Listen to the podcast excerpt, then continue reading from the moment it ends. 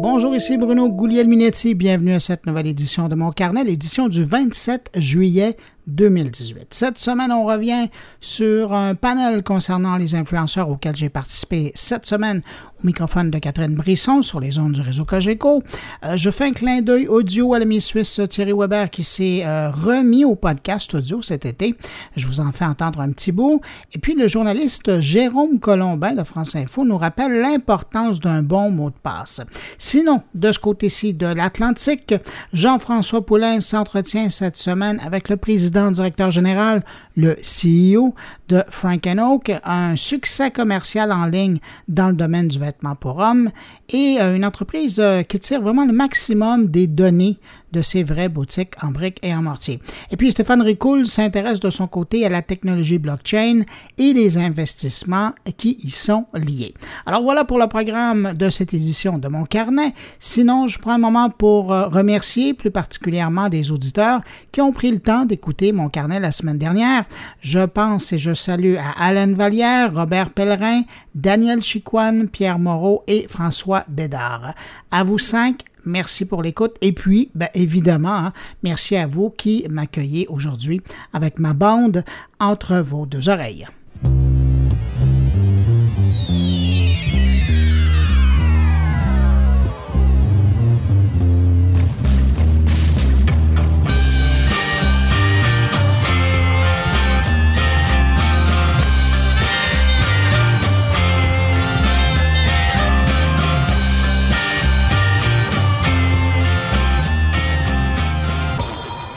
Avant de passer à l'actualité, je veux revenir euh, sur une tranche de vie. Euh, récemment, les gens de TP-Link m'ont fait parvenir une trousse maison pour le Wi-Fi. Euh, vous savez, les petites bornes, ça vient généralement en trousse de deux ou trois bornes qui communiquent entre elles pour distribuer uniformément le signal Wi-Fi dans une maison ou même dans un bureau.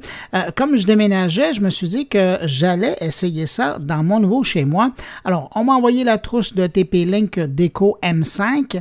cette trousse ça vient avec euh, trois unités, une qui se branche directement au modem du fournisseur Internet, et puis les autres, ben, vous les mettez un peu partout euh, dans la maison euh, pour reprendre le signal Wi-Fi du premier et le répartir plus loin dans l'espace que vous désirez couvrir.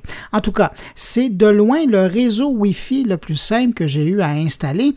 Avec le kit Deco 5, il faut d'abord télécharger une application sur votre téléphone, elle est disponible en iOS ou Android, et puis après, ben, c'est tout pour installer le réseau des bornes.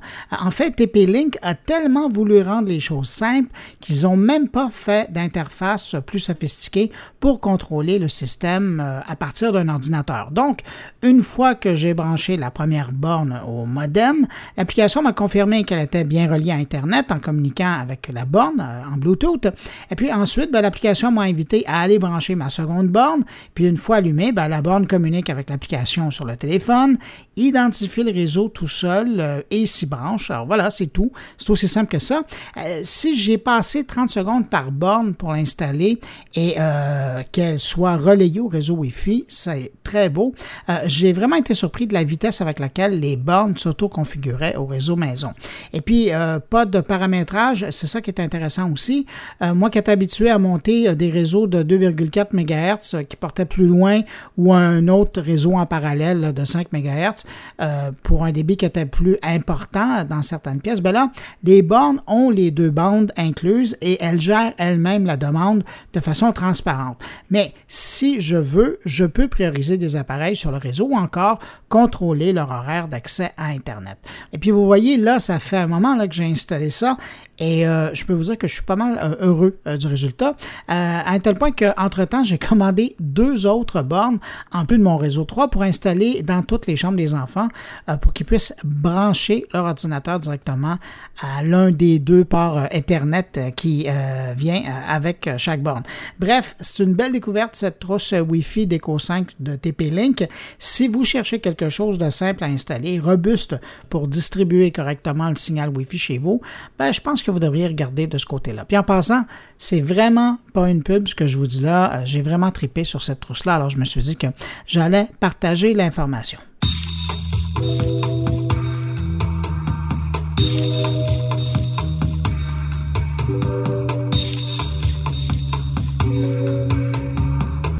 Bon, après cette tranche de vie, euh, j'enchaîne sur l'actualité. Euh, il y a encore quelques années, les gens se demandaient à quoi allait servir l'info nuagique, le cloud. Et puis, avec le temps, ben, de façon transparente, euh, quelquefois, cette approche du stockage a pris sa place dans nos vies. si je vous en parle aujourd'hui, c'est que j'apprenais cette semaine que Google Drive allait passer le cap du milliard d'utilisateurs, quand même. Hein. Créé en 2012, Google Drive demeure quand même un service discret. On sait peu de choses du service. La dernière info est en date de l'an dernier, alors que Google avait confirmé que 2 billions de fichiers étaient stockés sur ses serveurs Google Drive et que 800 millions d'utilisateurs actifs se branchaient chaque jour.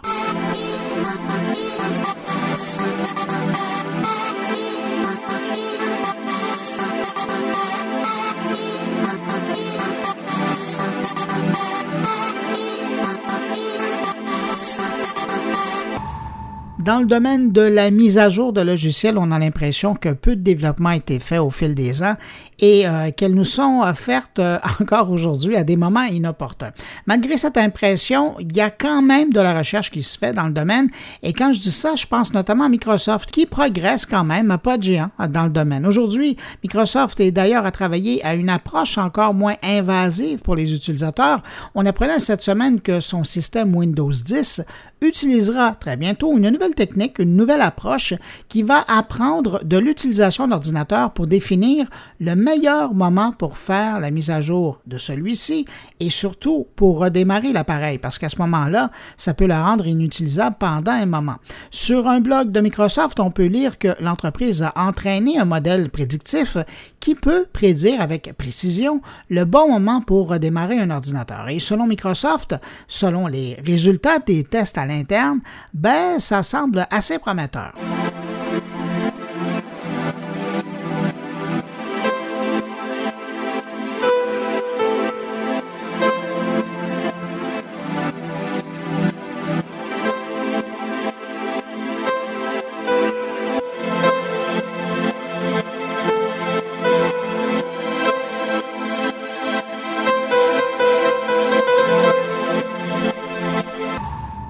Bonne nouvelle de la semaine, c'est probablement cette annonce en provenance de Samsung qui dit avoir mis au point un écran OLED incassable.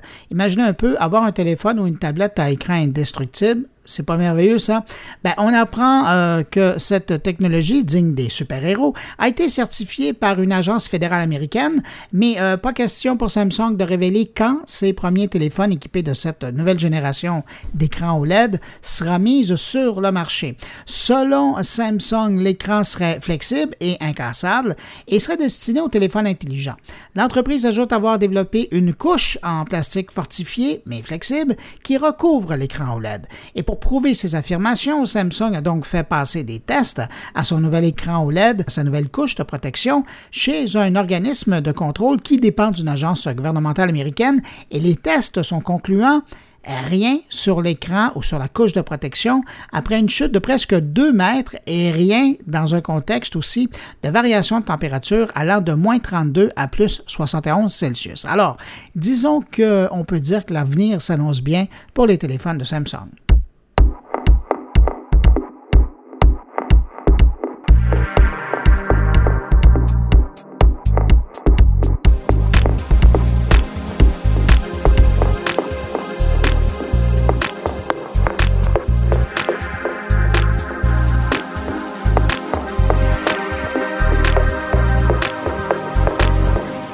Cette semaine, des spécialistes en cybersécurité israéliens ont publié un rapport plutôt troublant au sujet de la technologie Bluetooth.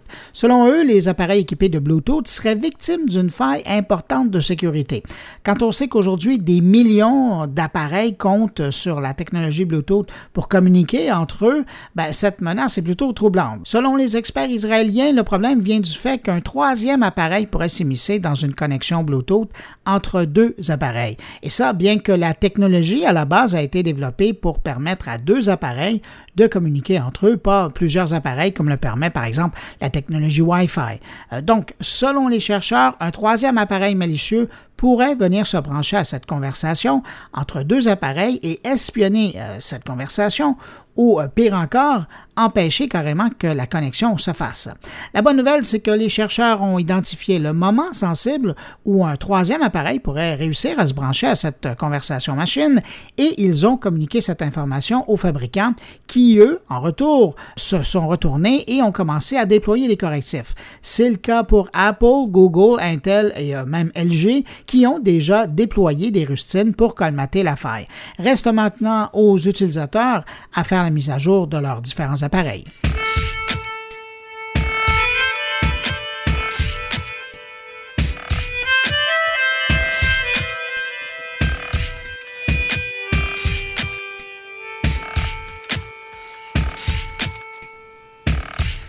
Sinon, cette semaine, on apprenait également que YouTube compte désormais plus de 1,9 milliard d'utilisateurs.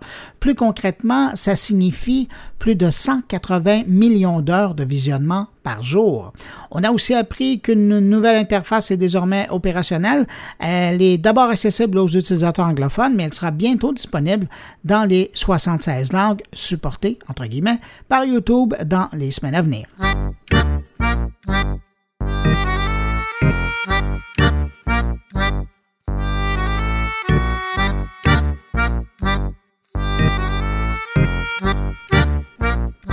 puis tiens, pour terminer, une dernière info sur Google. Cette semaine, on apprenait également que sa trousse de bureautique Google Doc aura bientôt son correcteur grammatical basé sur l'intelligence artificielle.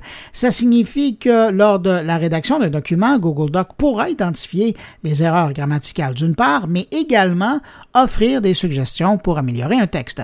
La fonctionnalité baptisée suggestion grammaticale sera d'abord disponible pour les comptes professionnels G Suite et ensuite, plus tard dans l'année, elle sera aussi disponible pour les utilisateurs réguliers, entre guillemets, de Google Doc.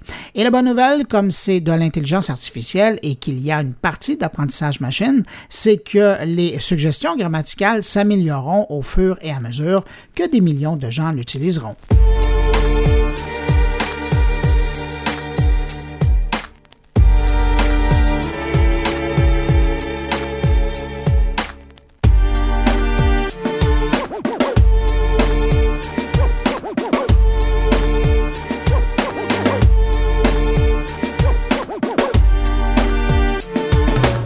Semaine, je t'ai invité au microphone de Catherine Brisson avec euh, Thierry Lindor d'Influence MTL et le réalisateur youtubeur Émile Roy pour discuter des influenceurs, de ce que c'est, de ce que ça mange en hiver et tout le reste. Une discussion qui origine d'une vidéo qu'Émile Roy avait mis en ligne la veille. Alors, avec la permission de Catherine Brisson, je vous fais entendre un passage intéressant de la discussion et ça commence par cet extrait de la bande vidéo de Émile Roy. Pourquoi est-ce qu'on décrit des vidéastes, des réalisateurs, des acteurs, des humoristes, des chanteurs, des entrepreneurs, des photographes comme étant uniquement des influenceurs? À quel moment on s'est dit qu'on allait décrire des gens uniquement par la conséquence de ce qu'ils font, influencer, et non pas par ce qu'ils font? C'est absurde et ça crée énormément de préjugés par rapport aux créateurs sur Internet. Le débat est lancé. Et mais pourquoi tu as voulu parler justement des influenceurs? Parce que euh, tu es, un jeune homme qui est beaucoup dans le milieu des médias, des médias sociaux aussi. Tu es maintenant connu. Est-ce qu'on peut t'appeler influenceur parce que tu en fais aussi?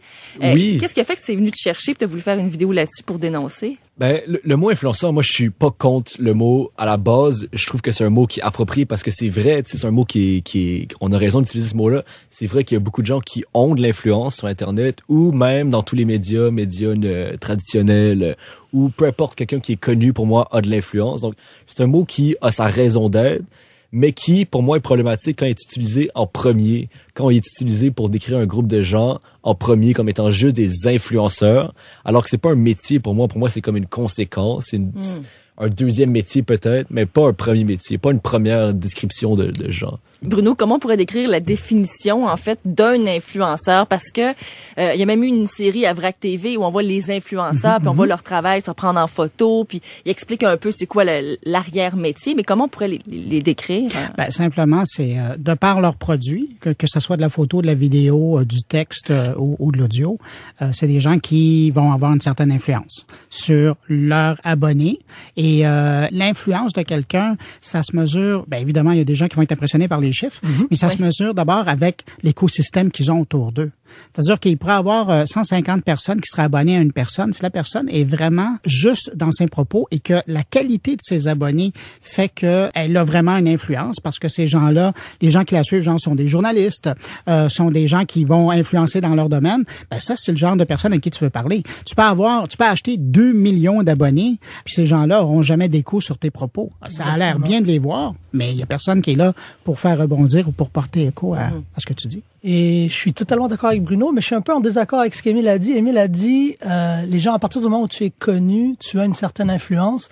Et moi, j'aimerais démystifier ce côté-là parce que c'est faux. À travers Influence MTL, on a une conférence où ce qu'on amène des influenceurs internationaux avec des influenceurs locaux.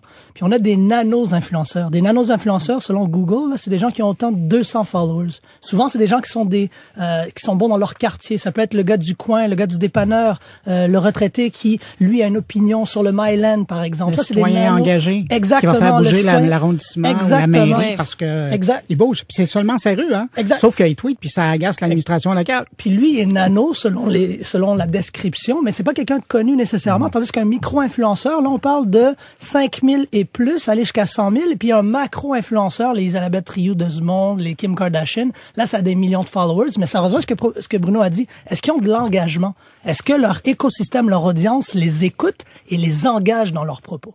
Ça, c'est important. Voilà cet extrait de l'émission de Catherine Brisson de cette semaine. Euh, si ça vous intéresse d'écouter la suite, l'intégrale de la discussion de 26 minutes est disponible sur le site du 98.5 à 98.5fm.ca.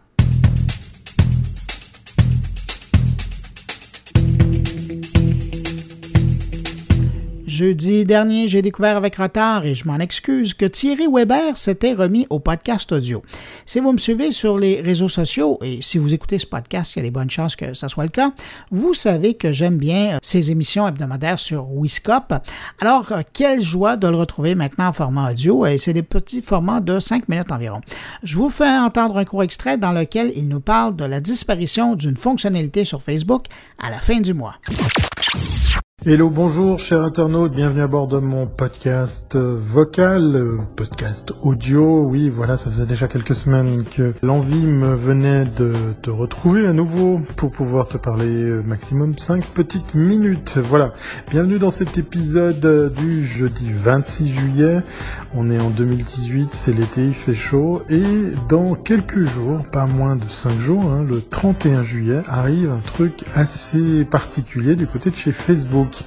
Alors peut-être que tu l'as vu passer, peut-être que tu es au courant, peut-être que tu l'as vu au travers d'une annonce euh, comme celle que j'ai reçue il y a quelques heures. Voilà pourquoi euh, la fraîcheur de ce podcast vient peut-être un petit peu changer la température ambiante. Pourquoi euh, tu l'aurais vu? Ben parce que peut-être tu utilises comme moi des outils pour pouvoir, par exemple, animer tes réseaux sociaux. J'entends par là organiser les publications sur les différents supports, que ce soit euh, Twitter, Instagram, euh, LinkedIn et, Facebook. Alors moi c'est du côté de chez Crowdfire que j'ai appris la nouvelle. Est-ce que c'est une bonne, est-ce que c'est une mauvaise nouvelle? La question reste entière. Alors c'est quoi la nouveauté? Ben cette nouveauté annoncée par Trotfire concerne en fait toutes les plateformes, quelles qu'elles soient, ou ceux qui utilisent des API euh, en relation, en connexion avec euh, avec Facebook. Ben, cette euh, cette fonctionnalité qui va disparaître concerne ni plus ni moins l'alimentation automatique au travers de ces outils pour ton propre profil Facebook. Alors ça concerne pas les pages, alors j'arrête Thierry tout de suite. Évidemment, le podcast se, poursuit là. voilà donc pour le retour en podcast audio du spécialiste suisse de la communication numérique. Si vous voulez vous abonner au podcast audio de Thierry Weber, vous retrouvez un lien à partir de ses comptes sur les réseaux sociaux ou sinon en passant par la page moncarnet.com. Il y a un hyperlien qui vous mènera sur la page de Thierry Weber.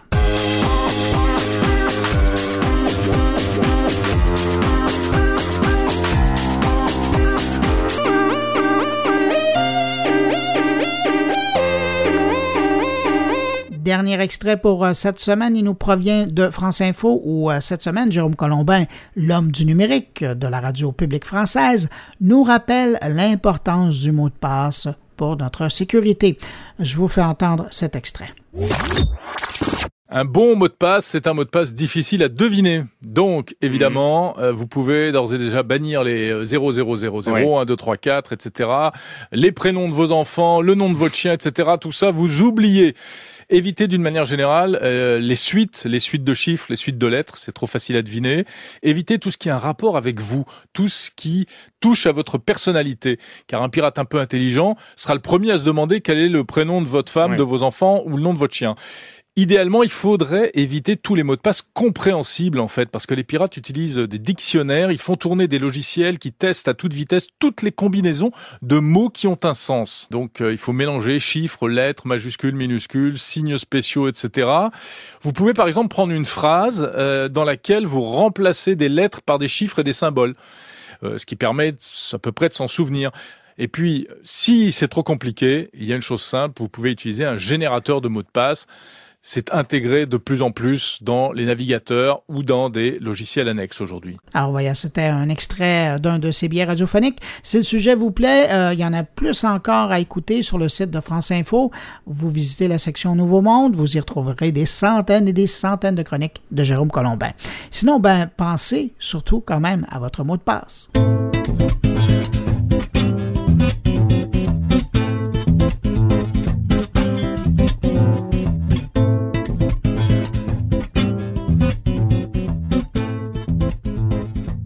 C'est le temps de rejoindre Jean-François Poulain. Jean-François Poulain qu'on rejoint cette semaine dans sa voiture.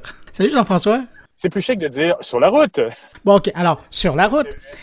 Absolument. Puis je tiens à, je, le dis, euh, c'est important quand on joint dans différents endroits parce que tu as vraiment une, vie de fou. Tu es toujours entre deux clients que tu rencontres. Puis quand c'est pas des nouveaux projets, c'est des projets qui existent. Et puis, ben, c'est ça, c'est une vie stimulante. Tu es dans le milieu de la création. Et c'est pour ça que je trouve qu'on est chanceux de pouvoir t'avoir une fois par semaine comme ça. Euh, puis quand je dis nous, c'est moi et les auditeurs. De t'avoir comme ça, venir nous présenter des gens. Puis cette semaine, euh, c'est méchant cadeau. Tu rencontré le grand patron de Frank Oak, qui partage avec toi sa réflexion sur euh, le mouvement qu'ils ont fait, c'est-à-dire que, puis je te laisserai l'expliquer, ils sont partis du commerce en ligne pour aller du commerce en détail en briques et en mortier. Absolument, puis j'avais le goût de leur parler parce que, justement, ils ont, fait le chemin inverse. Hein. dans, les dernières années, on a vu beaucoup de commerces euh, partir vers le, commerce électronique parce qu'ils disent, euh, ils se disaient, ben, faut qu'on vende nos trucs en ligne, puis on s'est tous aperçus d'espèces de, de, de différences qu'il y avait dans le service entre ah ben il y a une boutique, une boutique physique, une boutique en ligne, mais on dirait qu'ils se parlent pas. Tu pouvais essayer de rapporter des, des trucs que tu avais achetés en ligne dans la boutique physique, puis ah mais non, je sais pas d'où ça vient. ça vient de vous, mais c'est en ligne. Ah oui, mais vous retournez-le, puis là, ça va ailleurs. C'est super compliqué. Je me suis dit, une entreprise qui a parti du web, qui a parti de, de l'interactif, pour venir vers le physique, ben, ils ont nécessairement des bonnes pratiques de déjà mis en place. Puis j'étais, c'est drôle parce que ça faisait plusieurs années que je voulais parler avec euh, avec Ethan. Ben, depuis que j'ai commencé, j'étais dans mes premiers, dans ma liste, dans mon top list des gens à qui je voulais parler quand on a commencé à travailler ensemble dans le podcast. Puis, ben là, j'ai finalement euh, réussi à lui parler. Et c'était ça. Moi, j'imaginais un peu que son modèle était ça. Puis ils m'ont confirmé que c'est bien ça. C'est-à-dire que quand tu vas en magasin, c'est une expérience. On parle de, de UX dans, dans, le monde du vivant, dans, dans la réalité, mais c'est ça. Tu vas là, tu te fais servir un petit, un petit allongé, un petit café, euh, ce que tu préfères, puis tu vas te faire couper les cheveux si tu veux, puis là, tu as un styliste qui est avec toi, pas un vendeur, un styliste. Il prend tes mesures, à l'ancienne, il prend tes mesures, puis il parle avec toi, puis il y a très peu d'inventaire en magasin qui me disait, ou du moins il compte pas là-dessus nécessairement, parce que pour continuer l'expérience, après, il va t'envoyer ça chez toi ou il va t'envoyer ça au bureau pour te rendre la vie plus facile. Mais ce qui est l'avantage qu'eux ont pensé, que dans l'autre sens, ils ne semblent pas penser, c'est j'ai, une fois que tu es venu, toutes tes mesures, tes goûts, puis un feeling sur qui tu es. Puis là, je le rentre dans mon ordinateur localement. puis je suis capable, après ça, plusieurs fois par année, on s'entend, de t'envoyer un petit courriel juste pour toi. Avec, je sais que tu as acheté des chaussettes il y a trois mois, ils doivent être usés, je t'en offre d'autres. Ou euh, le rouge est à la mode, je sais que tu es dans des couleurs pâles. C'est le genre d'intelligence qu'on ne peut pas manquer d'avoir sur les clients quand on est en affaires de nos jours. Et je pense que c'est ce qui manque beaucoup. Puis je sais, je reconnais, puis lui aussi reconnaît la difficulté qu'ont les commerces euh, physiques à Montréal de s'adapter à un monde en ligne quand tu n'as pas les ressources nécessairement pour le faire à l'interne. Mais on le sait que quand on connaît nos clients, on a déjà quelque chose. Si on les connaît et on transpose ça dans un monde virtuel, il y a sûrement quelque chose qui, est là aussi. C'est intéressant que, que tu expliques ça et que tu aies abordé ce sujet-là euh, avec ton invité parce que moi, j'ai toujours pensé que Amazon, en créant ces fameuses boutiques où il n'y a pas de guichet, mais le client est surveillé dans toute son approche d'achat, d'acquisition, pour Amazon, c'est la première fois où il peut mettre un contact entre un nom, une adresse de courrier électronique et quelqu'un et de voir comment sa personne, euh, cette personne-là s'habille, aller chercher du data sur cette personne-là, euh, sans qu'elle le sache nécessairement, mais pour la suite lui offrir autre chose. Et c'est ce que Frank Oak fait euh, carrément, quand même fascinant. Hein. Mais c'est fascinant, mais il faut pas oublier que c'est vrai que ces, ces grands monstres-là d'Amazon et autres arrivent avec leurs grosses bottines, puis ils vont aller chercher des grandes superficies dans des endroits comme Montréal. Je pense que le commerce de détail peut encore tirer son épingle du jeu là-dedans parce que d'être local, d'être sur place. C'est un gros atout que les Amazones, ils vont pouvoir embaucher des gens sur place, ils vont pouvoir le faire, je suis convaincu de ça. Mais ils arrivent quand même avec une grosse, c'est une grosse entreprise. Je pense qu'il y a une place à prendre pour un commerce moyen, genre Frankenau, en grosseur, plus petit qu'Amazon, évidemment, euh, d'être capable de prendre sa place, mais c'est, devenu impossible de négliger le, côté où je suis là pour toi, puis je, je continue ma relation avec toi après sans te harceler, mais je continue ma relation avec toi euh, en, ligne après. Et puis, tu vas voir dans l'entrevue, il nous dit des choses très intéressantes parce que là, ils s'en vont une petite coche plus loin, puis il nous en parle à la fin de l'entrevue. Jean-François, merci beaucoup pour cette rencontre. Tu nous as donné le goût, on va l'écouter. Salut. Bye. Vous êtes un des seuls modèles que je connaisse qui est passé du e-com à vraiment avoir des boutiques physiques en ligne. Puis on est dans un monde où, les gens, les gens frémissent en ce moment. Tout le commerce de détail euh, s'inquiète beaucoup des arrivées des gros joueurs comme Amazon. Comment et quelles leçons principales vous vous en tirez au niveau de l'expérience utilisateur de, passer du e-com au commerce physique? Euh, c'est une excellente question. Euh, c'est une question que j'ai souvent en fait, donc facile à répondre en fait. Je pense qu'en fait, une de mes grandes prédictions euh, que je peux faire en ce moment, c'est que je pense qu'on va voir beaucoup euh, de joueurs du e-com en fait d'ouvrir des boutiques. Euh, ça va être la prochaine grosse tendance du commerce électronique. En fait, on n'a pas besoin d'aller très loin que de regarder Amazon. puis on n'en a pas au Canada. Mais aux États-Unis, non seulement ils ont fait des acquisitions de retailers physiques, mais aussi ils ont ouvert des boutiques où ils sont en train d'expérimenter de, leur côté. Et on connaît Amazon. Quand ils expérimentent sur quelque chose, ça prend pas beaucoup de temps à ce qu'ils font un rollout très agressif qui suivent. Euh, je te dis, je te dis pourquoi qu'en fait, euh, nous, on a décidé de rentrer dans, dans le, le, détail euh, physique. Euh, c'est vraiment au fait de créer une expérience client. En fait, ce qu'on réalise, c'est que dans la consommation des produits, c'est intéressant de pouvoir créer une expérience 360. Donc, une, façon où il y a des avantages, en fait, du, e-com et des avantages du, retail en boutique et de combiner les avantages. Par exemple, au e-com, on a accès à un catalogue qui est infini on a accès dans le fond à tous les produits euh, d'un coup. Euh, mais dans l'expérience physique, surtout au niveau des vêtements, évidemment, on peut essayer le produit, on peut avoir des conseils. Et pour nous, comme marque, ça nous permet de projeter dans le fond les valeurs de la marque. Euh, donc, je te dirais que c'est très, c'est des expériences en fait qui se connectent ensemble. Moi, je pense que ce que j'aime dire, puis c'est vraiment la vérité, c'est que souvent, on pense que c'est le e-com en fait qui est venu disrupt les retailers, mais moi, je pense que c'est plus le logiciel en fait qui vient de disrupt les retailers. Donc, le logiciel doit passer autant dans la boutique euh, qu'au niveau d'e-com. C'est l'ensemble en fait de ça qui, euh, qui transforme l'expérience. Qu'est-ce que tu veux dire par là, le logiciel? Ben, c'est que dans le passé, quand on regardait une boutique, c'est un espace statique, c'est un espace qui est isolé en fait du reste du monde. Euh, par la connectivité, par l'intelligence, dans le fond, on va, on va créer des nouvelles expériences en boutique et aller chercher beaucoup, beaucoup de données. sais, je te dirais qu'au niveau du retail, un des points les plus importants, quand on pense à la technologie, c'est vraiment d'aller chercher des points de données personnalisés. Donc, les boutiques nous permettent d'aller collecter des données et des données qui peuvent être utilisées pour créer les meilleurs produits pour les clients et pour mieux les servir. Et c'est ça que je dis à chaque fois que je parle de Frank Oak. Je l'imagine parce que je ne l'ai pas vécu encore, mais je me dis quelqu'un qui va en magasin, je pense que vous avez des stylistes, vous avez des coiffeurs, il y a vraiment une expérience dans le magasin. Quand je vais là, j'ai l'impression que je vais pas revenir dix fois après parce que là, le styliste, il a pris des données sur moi. Il sait ce que je veux vous pouvez relancer. Est-ce que c'est effectivement quelque chose comme ça que vous faites? Exactement, en fait. C'est, que une, des grandes différences avec les boutiques Frank c'est que dans, le, le, traditionnel, les boutiques, c'était un peu comme des, euh, des warehouses, en fait. Donc, l'idée d'une boutique, c'était d'avoir de l'inventaire. Mais parce que la majorité de notre business, ça se fait en ligne et parce qu'on est parti du, du, milieu web, on s'est plus posé la question de dire, mais c'est quoi la valeur, en fait? C'est quoi le type d'expérience qu'on veut créer en boutique? Et pour nous, l'expérience, c'est vraiment une expérience qui est focusé sur la marque et le service. Donc, au niveau des cafés, pour aller rehausser, dans le fond, nos, valeurs de marque, euh, au niveau, en fait, du stylisme, c'est le service personnalisé. donc, je te dirais que ce qui est intéressant avec nos boutiques, c'est que c'est vrai, c'est que beaucoup de clients, ils vont aller à la boutique une à deux fois par année maximum, puis le reste des transactions, ils font par le commerce électronique. Donc, en fait, c'est beaucoup plus complémentaire que ce qu'on pense. Euh, c'est sûr et certain que euh, moi, je crois pas que le monde futur va, on va avoir autant de boutiques dans le passé. je pense que dans le passé, il y avait beaucoup de centres d'achat, des boutiques un peu partout, qu'une certaine marque allait avoir 10 boutiques dans une certaine région. Ça, ça va changer. Je pense que ce qu'on va voir, en fait, c'est des meilleures boutiques, euh, plus focusées sur l'expérience, et après ça, avec du e-com.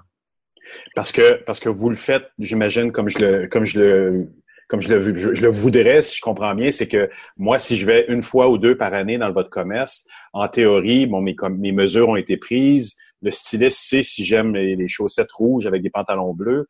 Donc, il est capable ou vous êtes capable à travers votre système de newsletter ou de suivi client de relancer un peu plus spécifiquement chaque client selon ses goûts à lui. Exactement. Puis on, le fait euh, pas juste sur la, personne, mais aussi sur les goûts. Donc, quel produit vous aimez, quel produit vous aimez moins, quelle couleur vous aimez, euh, c'est quoi les tailles que vous aimez, puis les tailles qui diffèrent selon les catégories de produits. Donc, e, exactement. Tu sais, je te dirais que on a beaucoup regardé en fait l'expérience de Apple quand on a pensé à nos boutiques. Puis c'est sûr et certain qu'en regardant Apple, qui est évidemment un monstre, je pense pas qu'Apple serait OK sans en fait les boutiques. Puis eux, quand ils ont pensé aux boutiques, un, pour montrer le produit, deux, pour créer une expérience euh, unique pour le client. Puis beaucoup de gens vont en boutique plus pour le service, en fait. C'est que souvent, tu vas acheter en ligne et tu vas aller en boutique pour le service. Et bon, les boutiques Apple sont toujours, toujours très pleines, comme tu sais. oui. Euh, donc, c'est sûr et certain qu'il y, a une utilité de ce côté-là. Puis, faut, faut aussi pas se cacher que nous, on est quand même dans le vêtement, puis que dans le vêtement, le côté tactile, le côté essayage est important. Ouais.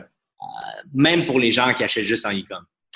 Mais autant que le, côté essayage est important, que le, pour moi, puis comme beaucoup de gens qui sont très occupés, le côté d'y retourner trop souvent devient fastidieux dans les horaires occupés. donc, c'est là où vous avez un différenciateur. C'est que j'ai pas besoin d'y retourner 20 fois. Vous avez toutes mes mesures. Donc, quand je fais une commande en ligne, c'est mon profil à moi qui est là, j'imagine? Exactement. Donc, euh, que tu fasses une commande en boutique ou que tu fasses une commande en ligne, c'est le même profil, c'est intégré. Euh, notre inventaire est intégré aussi. Donc, ça nous permet de c'est quelque chose que, en fait, tu peux aller en boutique et les recevoir à la maison. Tu peux, tu peux aller en boutique parce que, par exemple, tu vas travailler. Tu ne peux pas les prendre avec toi et les recevoir à la maison. Tu peux aller aussi sur le site web et les faire shipper dans le fond en boutique parce que tu travailles à côté de la boutique. Donc, je te dirais qu'au niveau de la vision, en fait, de ce qu'on appelle l'omni-channel, c'est vraiment cette idée-là. Mais ça semble la base de l'expérience utilisateur. Puis quand j'entends qu'on me dit qu'il y a des commerces qui ont la vie dure sur Saint-Denis, sur d'autres endroits à Montréal, puis c'est des commerces qui, en l'occurrence, pourraient mettre des choses comme ça en place, mais ils se contentent, on peut penser à des, petites librairies de quartier ou des choses comme ça. Il n'y a pas une énorme différence, mais c'est dans la finesse que vous avez, que vous établissez cette différence-là dans l'omnichannel, comme tu dis, là. Oui, je pense que, je pense que quand les gens, ils pensent au, au retail au commerce, ils se fixent beaucoup, en fait, sur les, euh, les showpieces, donc les gros concepts, tout ça. Mais en fait, je suis d'accord avec toi que, mais toi, tu, évidemment, tu comprends ça que dans l'expérience usagée, c'est tout dans les petites choses, en fait comment on enlève les points de friction, comment on offre une valeur additionnelle? Donc, c'est dans les petites choses, en fait, qu'on transforme une expérience. Et euh, bon, par exemple, dans, dans la même façon qu'avec Uber, juste le fait que tu aies ta carte de crédit saved, utilisable dans, dans tous les channels, pour le client, ça, ça aide beaucoup. évidemment, parce que ça les aide, ils vont, ils vont dépenser plus. Et, et ça a été un game changer pour l'industrie du taxi, justement là, parce que ce petit abrasif-là a disparu. C'est très simple, sais, avec Uber aussi, de, de, de voir où est le taxi sur la map, mais c'est très simple, mais souvent, le taxi s'en vient, tu n'as aucune idée où. Exact. tu vas le trouver. Donc, donc c'est pour ça que nous, quand on pense à la révolution du retail, la révolution se fait par petits pas, en fait. Euh, mais je te dirais que les deux points qu'on euh, on croit beaucoup, c'est qu'il faut vraiment que tu aies une database avec le profil client intégré, avec le plus de big data possible. Et deuxièmement, que ton inventaire soit aussi intégré, que l'inventaire soit fluide, dans le fond. Et comment vous voyez ça, vous, quand vous faites l'acquisition de nouveaux clients? Est-ce que vous mettez plus d'emphase sur l'aspect boutique ou l'aspect en ligne? Est-ce qu'il y, y, a une façon, est-ce qu'il y a quelque chose qui est plus privilégié maintenant? Je, vais revenir un peu sur la façon dont, au début, c'était vraiment le côté communauté. Il y a des gens qui étaient des précurseurs, qui commandaient leur kit, qui recevaient, il y avait un, principe qui fonctionnait avec Frank Mais maintenant que la boutique physique est ouverte, qu'est-ce que vous privilégiez comme porte d'entrée? Euh, je te dirais qu'on privilège les deux, en fait. fait que, euh, je peux pas dire qu'il y a une priorité pour l'un versus l'autre. On pense que c'est vraiment complémentaire. C'est l'ensemble. Euh, on a juste des boutiques au Canada aussi, mais on a beaucoup de ventes aux États-Unis et à l'international. Donc, c'est je peux pas dire que c'est l'un versus l'autre. Mais ce que je peux dire, c'est que on voit quand même chez les clients certains niveaux de risque. Donc, c'est-à-dire que les early adopters, eux, ils n'auront pas de problème à mettre leur carte, commander en ligne, même acheter des sont très chers en ligne, euh, parce qu'ils ont confiance dans le système, ils ont confiance dans le return policy, tout ça. Mais on voit que plus que tu vas avoir des clients qui sont, disons, masse, plus que ces gens-là, euh, ils ont un taux de risque un peu plus élevé et donc c'est là que les boutiques peuvent jouer un rôle important. Oui, parce que dès le début, encore là, dans, l'optique de l'expérience utilisateur, je me souviens, euh, c'était quoi, 2013-2012, que vous aviez déjà des emballages personnalisés. Les gens les recevaient à la maison, les prenaient en photo, les partageaient sur les réseaux sociaux. C'était, ça faisait partie, ça a fait partie de la clé de votre succès au début. Là. Oui, absolument. Tu sais, je te dirais que euh, au début, ce qui a vraiment fait notre succès, euh, un service personnalisé, je te dirais que le, côté qu'on a, la communauté, disons, techno, startup et créatif, c'est vraiment identifié avec une marque, c'est le fait de notre succès. Et puis après ça, évidemment, des bons produits euh, à un prix qui est accessible. Et c'est en fait dans, dans la pensée de ces, trois items-là qu'on a décidé de faire les boutiques parce qu'on pensait que les boutiques pouvaient nous aider, en fait, à communiquer cette idée. Mais est-ce que, est-ce que, entre autres, est-ce que tu fais des présentations à la chambre de commerce pour que les, les, commerces de détail comprennent ce que vous avez fait? Parce que sincèrement, c'est vraiment le mal dont tout le monde parle en ce moment c'est ah ce gros méchant Amazon qui vient, mais je ne vois pas de mouvement de fond de, des commerces montréalais ou québécois de dire non mais on va faire quelque chose pour se prémunir contre ça. Le modèle et la façon dont vous avez procédé, je comprends que vous êtes venu de l'autre côté du modèle, vous êtes venu du côté du gros méchant, mais en théorie, euh, vous avez réussi à faire quelque chose qui devrait inspirer tous les commerces de détail au Québec. Ben, je pense que c'est un, changement qui est assez difficile. Je suis d'accord avec toi que euh, c'était plus facile pour nous parce qu'on est venu avec cette vision-là dès le début. Euh, donc, c'est dur de. La transformation de l'entreprise, c'est difficile. Euh, si notre entreprise a des, a bâtis pour servir un, client physique, là maintenant, on doit non seulement faire du commerce électronique, mais après ça, penser à cette vision qui est plus omnichannel. C'est pas facile. Je pense que ça prend un changement au niveau de la technologie. Souvent, les infrastructures sont pas assez flexibles. Euh, souvent, euh, les entreprises traditionnelles n'ont même pas le talent, c'est-à-dire n'ont pas les développeurs nécessaires pour faire cette type de transformation-là. Après ça, c'est vraiment au niveau de, du leadership de comprendre si c'est possible. Moi, je dis toujours aussi que pour faire ce shift-là, il faut changer un peu les KPIs, en fait, les Key Performance Indicators qu'on regarde parce que tu mesures le succès différemment. Comment tu le mesures à, ce moment-là? C'est une bonne, euh, c'est un bon point, ça? Mais tu sais, je te dirais que la, la vente au détail traditionnel, c'est vraiment les ventes papier carré. Donc, ça, c'est simple. Mais, mais si tu penses dans un monde omnichannel, ta vente au pied carré n'est pas si importante que ça si tu as une grande partie de tes ventes qui vient euh, du online. Donc, après ça, les gens, il y, a vraiment ce, ce, travail d'attribution, c'est-à-dire que c'est où le first touch, après ça, c'est dans quel channel les gens ont acheté. Pour nous, je pense que euh, c'est un peu inné dans le sens que parce qu'on a le profil du client, on a la capacité de le faire.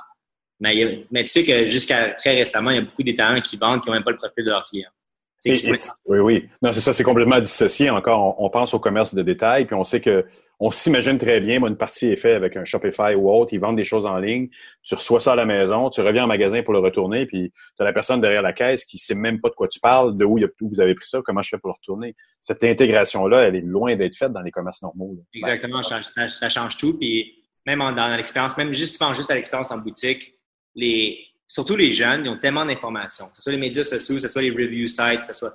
Ils arrivent en boutique beaucoup, très souvent avec plus d'informations que les gens qui travaillent dans la boutique.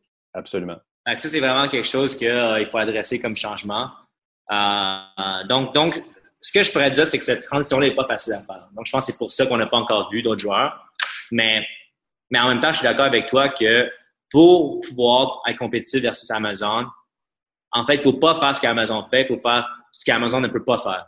Et donc, de, trouver en fait des pistes de solutions de ce côté-là euh, est une bonne piste. je vais te donner un exemple. je, vois ton visage, puis je pense que tu ça, je donne des exemples.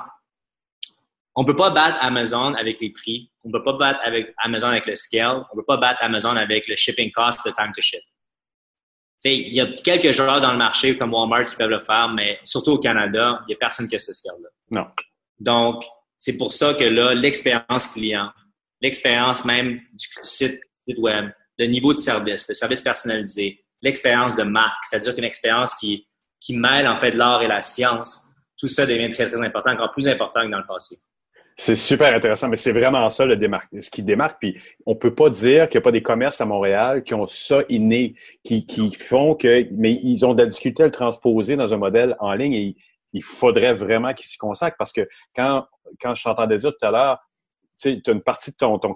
Les gens viennent sur place une ou deux fois par année, mais tu es obligé d'aller les rattraper 15 ou 20 fois dans le récurrent, dans le petit détail, la ceinture, les chaussettes, les pantalons.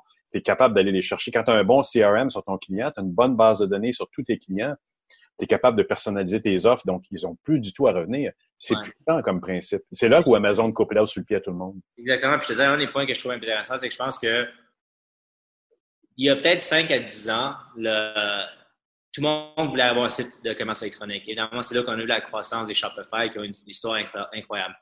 Mais juste l'accès aux produits n'est pas assez aujourd'hui.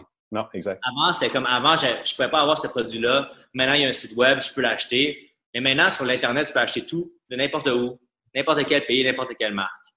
Exact. dans un contexte comme ça, il euh, faut vraiment, l'expérience devient encore plus importante. La marque devient encore plus importante.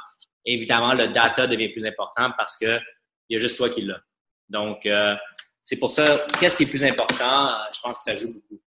Pour l'utilisateur qui est passé par votre magasin, qui s'est fait prendre en charge par un styliste, qui s'est fait couper les cheveux, qui a pris un café, l'ensemble de ça se répercute sur une année après. J'ai en tête toujours cette expérience incroyable de la marque que j'ai eu en magasin puis qui me reste sur moi, qu'un Amazon ne peut pas dupliquer. Enfin, il commence à avoir des magasins, mais on s'entend, ça sera jamais la touche, une espèce de touche locale qu'on peut amener avec un commerce local. Exactement. Puis le, le, le site de commerce électronique aussi vient ajouter à la valeur de la boutique aussi, dans le sens que, bon, nous, on a beaucoup, beaucoup d'utilisateurs sur mobile.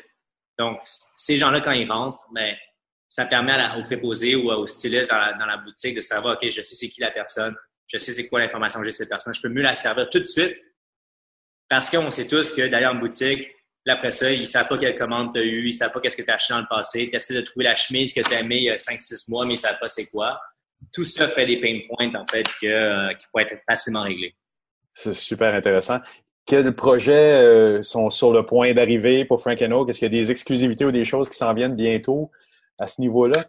Ben, je, je, te dirais que cet automne, on a quand même pas mal de projets qui s'en viennent. Là. Euh, pas, pas beaucoup que je puisse annoncer maintenant, mais si tu veux avoir sur ton podcast dans quelques mois, je peux en parler, mais je te dirais que nous, on, met beaucoup d'emphase, en fait, sur deux choses en ce moment. L'expérience de marque, puis ça, ça touche vraiment au UX, c'est-à-dire comment on peut, comment on peut transformer l'expérience de consommer un produit sur le web qui n'est pas juste un catalogue. Je trouve que l'équipe, le, le, catalogue devient un petit peu désuet. Euh, ça devient très commodité, donc de penser comment on peut interagir avec les produits de façon un peu plus interactive. Ça, c'est un des points sur lesquels on travaille. Puis le deuxième point, euh, c'est vraiment au niveau des recommandations. Ça a toujours été notre force. Mais maintenant que bon, il y a du AI, il y a des algorithmes, je pense que les outils qui sont disponibles ont, beaucoup scalé dans les dernières années. Donc, moi, je, crois vraiment à la vision que le meilleur euh, e-commerce devrait être capable de faire apparaître chez toi what you wanted avant que tu saches que tu le voulais. Oh oui, ça, ça serait effectivement, effectivement, on en est là. Ah, c'est peut-être des choses qui s'en viennent à l'automne alors. Donc, c'est pour ça qu'on travaille, mais, mais, pense un peu à cette idée-là, c'est-à-dire que parce qu'on sait que tu as un entrevue, puis qu'on sait que, bon, il commence à te manquer des chemises blanches, right away, ça t'arrive chez toi. Euh, donc, c'est le type d'expérience que je pense qu'on va voir. Puis c'est là l'intelligence, en fait, où que dans le commerce, c'est pas juste par le produit, mais par l'expérience qu'on va se différencier par, la, façon, pareil comme en hôtellerie, dans les meilleurs hôtels ou dans les, le meilleur service à la clientèle, on le devine quand la personne essaie d'anticiper tes besoins. Si effectivement vous êtes capable de faire ça dans le futur, wow, là, on va avoir une expérience qui va être une coche en avant des autres. Mais je pense qu'il est intéressant en ce moment, tu sais, puis on le voit, puis on a parlé de Uber, puis, puis c'est que je pense qu'en ce moment, la technologie puis le web, en fait, est, est en train d'absorber l'ensemble du marché. Tu sais, au début, autant que les Google et les Facebook, c'était comme juste sur un site. C'était un monde qui existait juste sur un site. Tandis qu'avec Uber, on amène en fait la capacité de mapping, la capacité de recommandation, puis on l'amène dans le monde euh, trois-dimensionnel. Exact. Donc, nous, on essaie de faire ça au niveau du shopping. Puis je pense que bon, d'autres joueurs comme des Airbnb ou des Sonder, ils amènent ça au niveau de l'hôtellerie. Donc, ce qu'on est en train de voir, c'est que parce que les gens me questionnent tout le temps, est-ce que ça veut dire que tu es, une compagnie tech ou tu es plus en traditionnel? Je dis vraiment, c'est que la technologie est en train, le digital est en train de prendre en fait l'ensemble du marché. Oui, oui, tout à fait. Mais évidemment, tu as besoin des expertises des deux côtés. Mais je pense que c'est pour ça que les grandes transformations qu'on se voit en ce moment, autant chez Airbnb que chez Uber que chez nous, ils viennent de cette transformation d'industrie qui était traditionnelle. Absolument. Je pense que ça devient seamless dans le sens où, comme tu disais tout à l'heure aussi, quelqu'un pourrait rentrer dans un magasin Frank puis je détecte ton cellulaire, je sais qui tu es, et tout de suite, ton profil apparaît sur, le, sur les téléphones de tes, de tes représentants. Et là, on a encore une fois peut-être des suggestions qui apparaîtraient. On, on est dans une intégration complète, euh, autant en personne que sur le web, effectivement. Exactement. Écoute, Ethan, je te remercie énormément pour cette entrevue. Merci.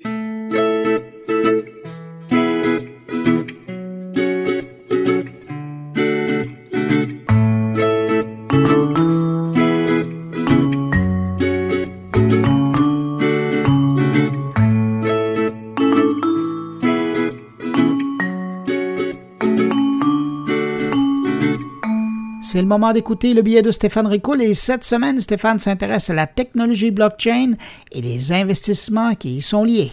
Stéphane?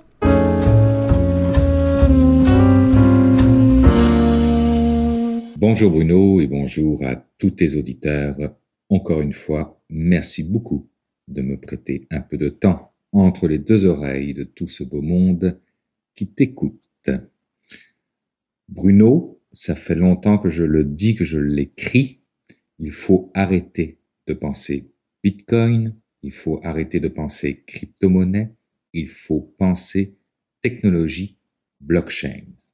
Je rebondis sur un article qui est paru cette semaine dans la presse, comme quoi Hydro-Québec voulait réserver un bloc d'énergie pour les projets utilisant la blockchain. Je me doutais bien qu'il y avait en arrière de leur décision face aux mineurs de crypto-monnaies quelque chose de beaucoup plus important, et c'est cela. Sans surprise, c'est le secteur financier qui emporte la mise en matière d'investissement dans les technologies blockchain.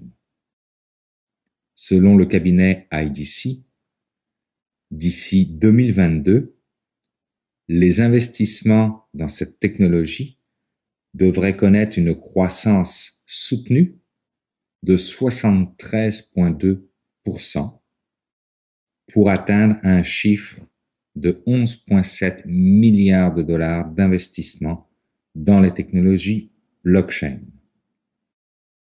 Je ne ferai pas ici un cours 101 sur ce qu'est la blockchain. On trouve énormément d'informations maintenant sur Internet, mais je souhaitais souligner l'importance de cette technologie, car elle pourrait être celle qui crée une vraie rupture dans notre économie à venir.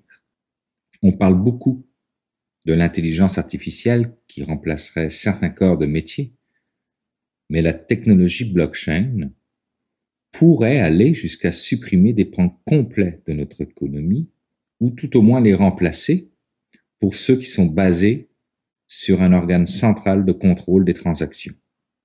Comme on l'a déjà vu dans le passé pour le commerce électronique, pour le streaming vidéo et audio, pour les réseaux sociaux, là encore, les acteurs américains sont en avance sur le reste du monde, avec une part estimée à 36% des investissements dans les technologies blockchain. Wake up les autres. Canada y compris. Pour le moment, c'est le secteur financier qui représente le plus gros des investissements dans le domaine, avec notamment les paiements transfrontaliers. Mais demain, la plupart des secteurs adopteront les technologies blockchain à travers ce qu'on appelle les smart contracts. Et notre vie complète est basée sur des contrats qui pourraient être intelligents quand on y réfléchit à deux fois.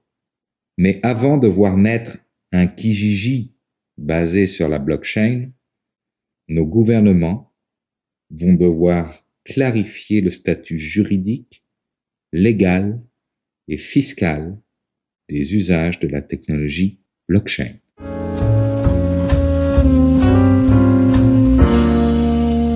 Wow, un Kijiji basé sur la technologie blockchain? Pourquoi j'ai l'impression que c'est pas pour demain que je vais voir ça au Québec? Enfin, c'est avec ce billet de Stéphane Ricoul que se termine cette édition de Mon Carnet. J'espère que vous avez apprécié. N'hésitez pas à passer le mot autour de vous si vous pensez que Mon Carnet pourrait intéresser vos amis, vos abonnés, vos collègues. Vous passez le mot. Si vous désirez me laisser un message, un mot, vos commentaires, vous pouvez le faire en passant par la page Facebook de Mon Carnet par le biais de mon compte Twitter sur la page SoundCloud de mon carnet ou encore par le blog à l'adresse moncarnet.com. Merci d'avoir été là. Je vous souhaite de passer une excellente semaine. On se retrouve la semaine prochaine pour une nouvelle édition de mon carnet. Au revoir.